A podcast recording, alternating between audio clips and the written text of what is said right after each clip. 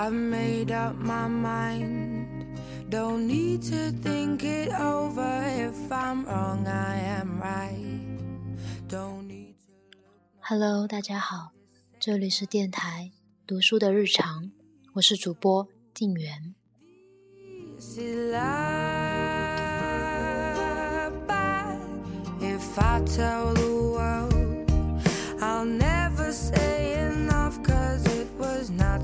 you. And that's exactly what I need to do if I end 今天要跟大家分享的文字来自柴静的《看见》。嗯，我对他的印象其实没有什么，只是有印象有这个人名，包括他之前很火的那个雾霾的视频，但是那个视频我还没有看。所以呢，真正了解他是开始看这本书吧。嗯，今天节选的这一段来自其中的第五章。我们终将浑然难分，像水溶于水中。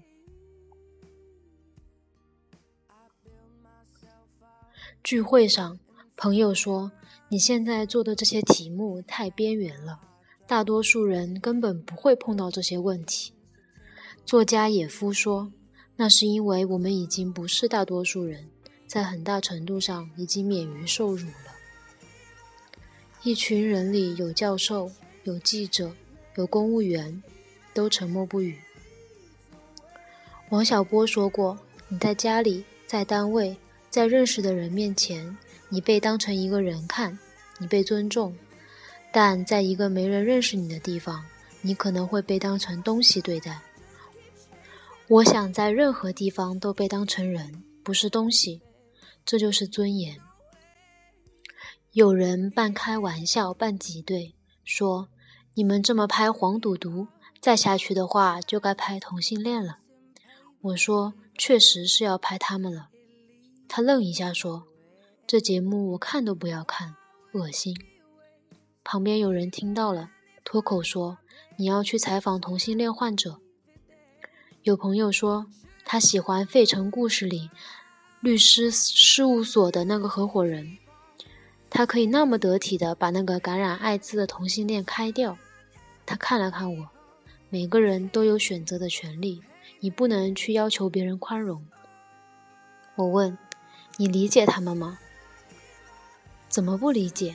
他说：“曾有一个同性恋男子向他表白，他从此再不理这人，就是觉得恶心。为什么你会觉得恶心？”反正从小的教育就是这样的，他可能不太愿意多谈这个话题，脸转过去了。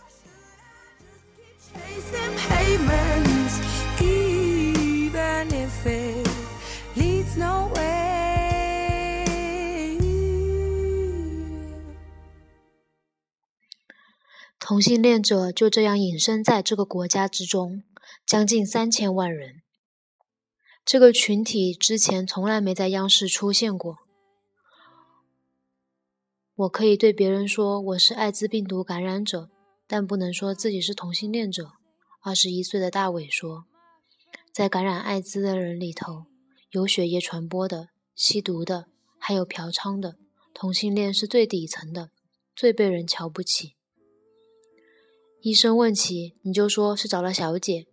张北川教授对已感染艾滋要去看病的同性恋者说：“他担心会有麻烦。”他是中国对同性恋研究最早、最有成绩的学者。他的话不多虑。我在青岛见到一个男孩子，他说他有过两百多个性伴侣，患性病后从外地来治疗。当地医院的医生知道他的同性恋身份后，拒绝医治。医生说。妓女可以治，就不能给你治。你不嫌丢人啊？你这种人在社会上将来怎么办？他在医生面前跪下了，没有用。一个母亲带着刚刚二十岁的孩子来找来找张北川，他的孩子是同性恋者。那个母亲说：“早知这样生下来，我就该把他掐死。”他们和其他人一样工作、上学、努力活着，但他们不能公开身份，绝大多数不得不与异性结婚。大多建立情感的社交场所是在公厕或是浴池，但那样的地方不大可能产生爱情，只能产生性行为，而且是在陌生人之间。和陌生人发生性关系，对于同性恋者来说有巨大的好处，这个好处就是安全。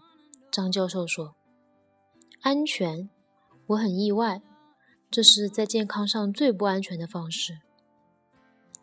你不认识我，我也不认识你，两个人完了关系，大家互相都不认识，不用担心身份的泄露。在没有过去和未来的地方，爱活不下来。”只有性。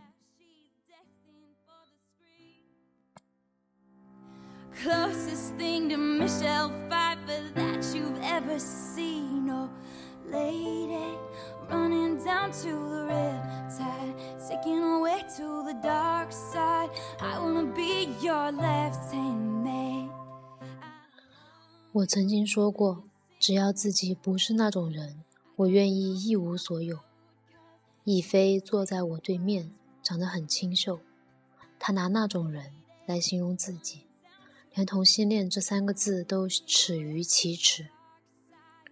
我觉得全世界只有自己一个人不正常，因为我觉得自己那种现象是一种不健康，是一种病态。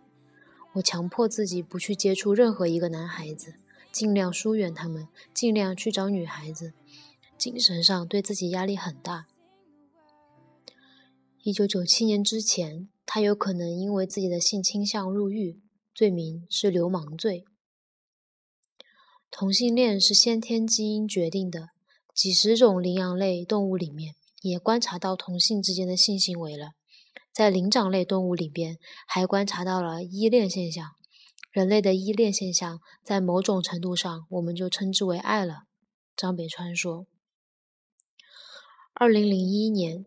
第二版中国精神障碍分类与诊断标准不再将同性恋者统称为精神病人，但同性恋还是被归于性心理障碍条目下。亦菲拿家里给他学钢琴的钱去看心理医生，接受治疗，像库布里克的电影《发条城》，一个人被强制性的唤起欲望，同时用药物催吐或电击的方式让你感到疼痛。口渴、恶心，这是健康人类的有机组织正在对破坏规则的恶势力做出反应。你正在被改造的精神健全、身体健康。电影里穿着一尘不染白大褂的医生说：“一次又一次，直到人体就像看到毒蛇一样，对自己的欲望做出迅速而强烈的厌恶反应。”张北川说：“他认识一个接受这种治疗的人，最后的结局是出家了。你再也不会有选择同性恋的欲望了，你再也不用有欲望了，你好了。”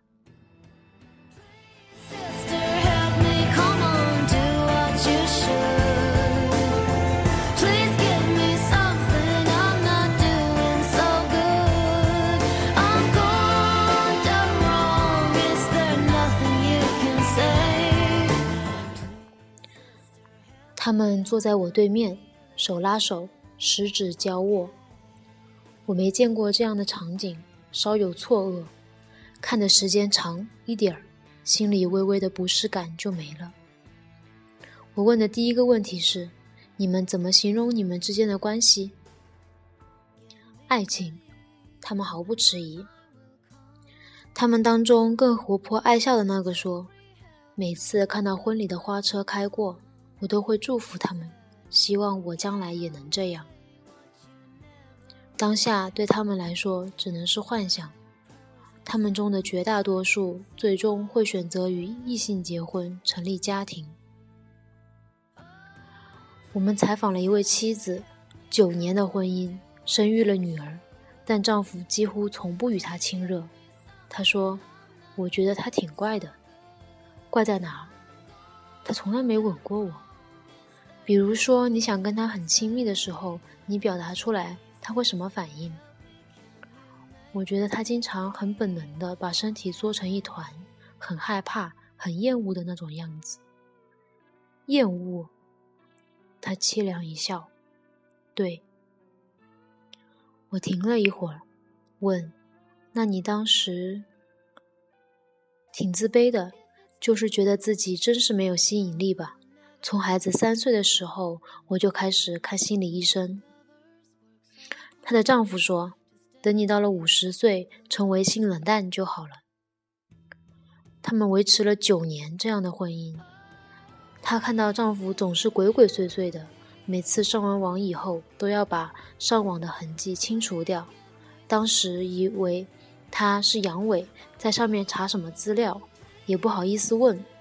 后来。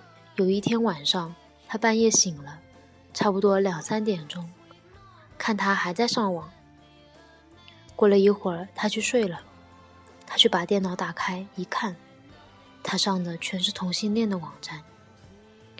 他闭了一下眼睛，那一瞬间，我知道他百分之百就是。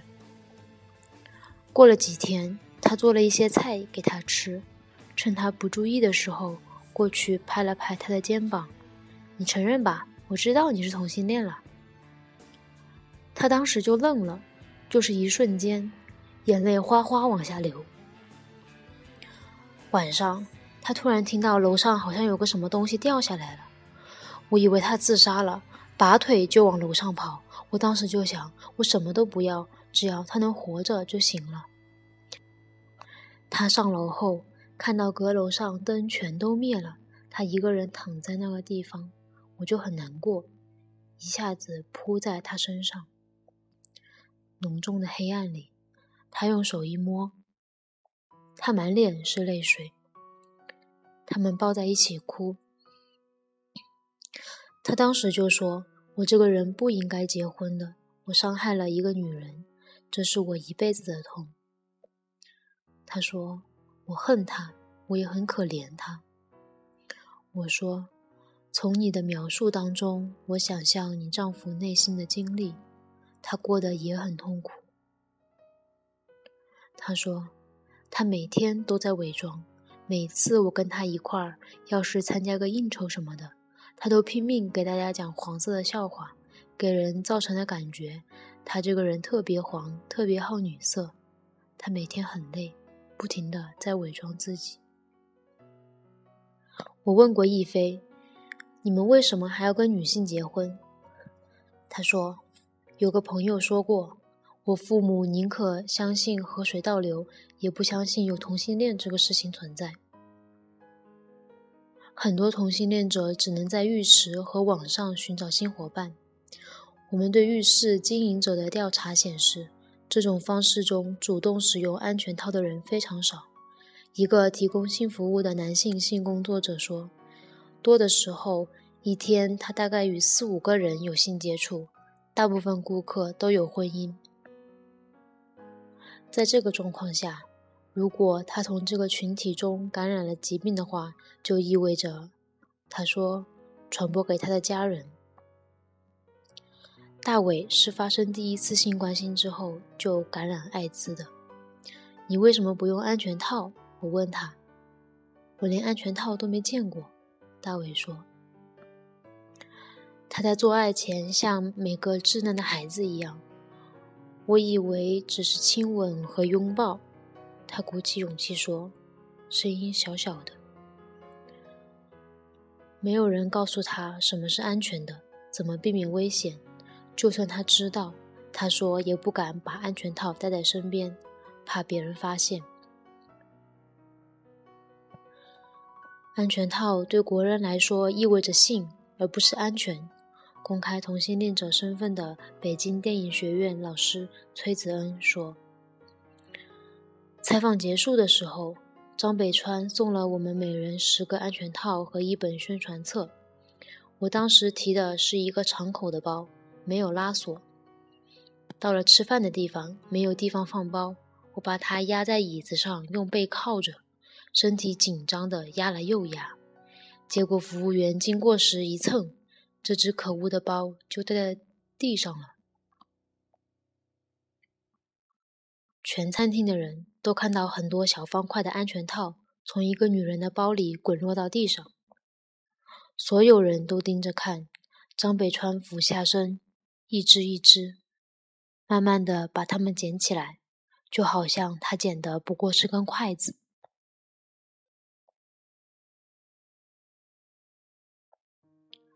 我问张北川：“我们的社会为什么不接纳同性恋者？”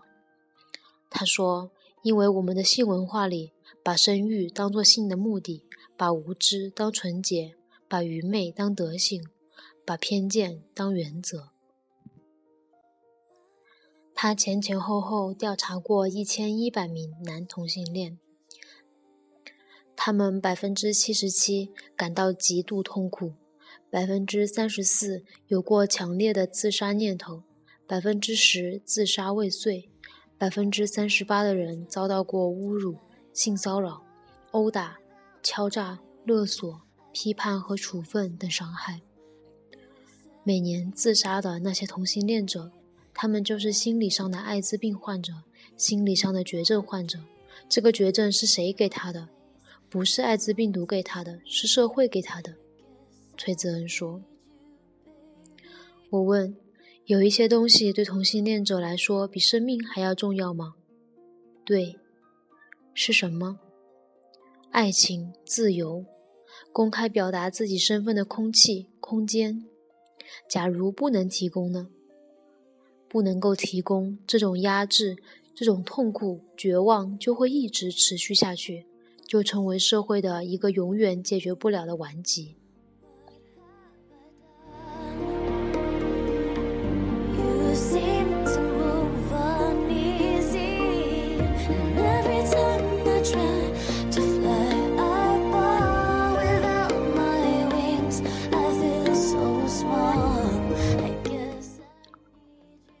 选了这个片段，也并不是因为说，嗯，我比较理解或者是比较支持同性恋，嗯，因为看美剧看看多了的话，觉得同性恋其实也没有什么，但是我自己也不太清楚，如果这种事情真的发生在我身边的话，我会有什么样的反应。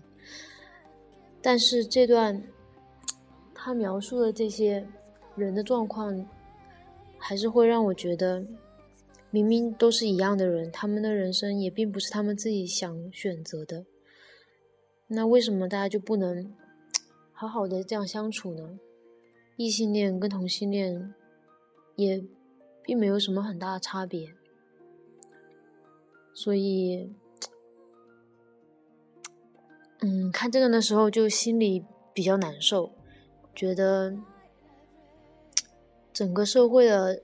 给他们的这种环境，这种重压，让他们活的都就是不像人，比人低一等。就像之前提到的，他没有这些尊严，这些就不成不成为一个人了，已经。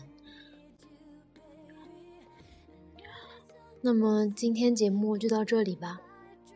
嗯，冬天来了，大家注意保暖。